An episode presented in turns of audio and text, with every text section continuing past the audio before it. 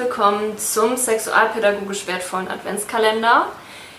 Heute geht es um wieder um den Beruf des äh, oder der Sexualpädagogin und zwar ähm, geht es jetzt um die Frage, wo kann ich eigentlich überall als Sexualpädagoge, Sexualpädagogin arbeiten? Ich würde sagen, eigentlich in jedem pädagogischen Beruf, tatsächlich auch ähm, in der Schule oder ähm, in anderen Institutionen ähm, weil tatsächlich der pädagogische Beruf oder ähm, eigentlich jeder pädagogische Beruf oder jede pädagogische Institution, ähm, das äh, für, für jede Institution ist das halt wirklich sehr, sehr, sehr bereichernd. Mhm.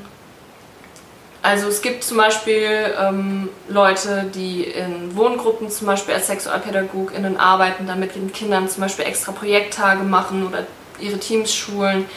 Ähm, in der Schulsozialarbeit kann ich mir das auch sehr, sehr gut vorstellen, ähm, einfach auch als Projekttag, weil ja doch auch ähm, oft, das sagen auch KollegInnen von mir, die halt selber in Schulen dann arbeiten und also selber in Schulen als Sexualpädagogen Workshops geben, zum Beispiel von sexualpädagogischen Vereinen dass sie auch sagen, so die Zeit reicht oft auch einfach gar nicht aus, um alles zu besprechen, was wir irgendwie als wichtig empfinden. Und dann ist das ja eine super Ergänzung zum Beispiel.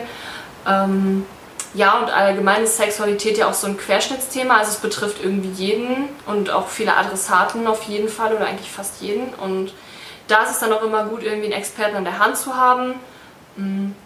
Genau. Und ja, ansonsten, wo man SexualpädagogInnen am ehesten antrifft, wo man sagt, okay, das ist dann auch wirklich so mein Hauptjob oder meine Hauptaufgabe, wäre ja zum Beispiel eben bei der Pro Familia ähm, wo man zum Beispiel dann Aufklärung in Schulen macht, wo man dann einen, für einen Projekttag in Schulen geht und da halt eben dann SchülerInnen aufklärt. Oder in der Schwangerschaftskonfliktberatung ähm, oder eben generell in der Sexualberatung. Mhm.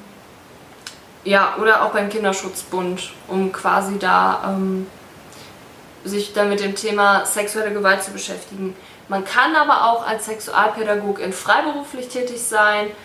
Ähm, was natürlich auch immer ganz cool ist, ist vielleicht auch so eine Treuberatung.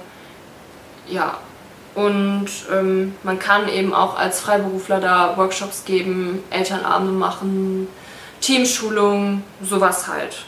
Ja. Ich hoffe, ich konnte die Frage soweit gut beantworten. Ihr habt ein bisschen was dazugelernt und dann bis morgen.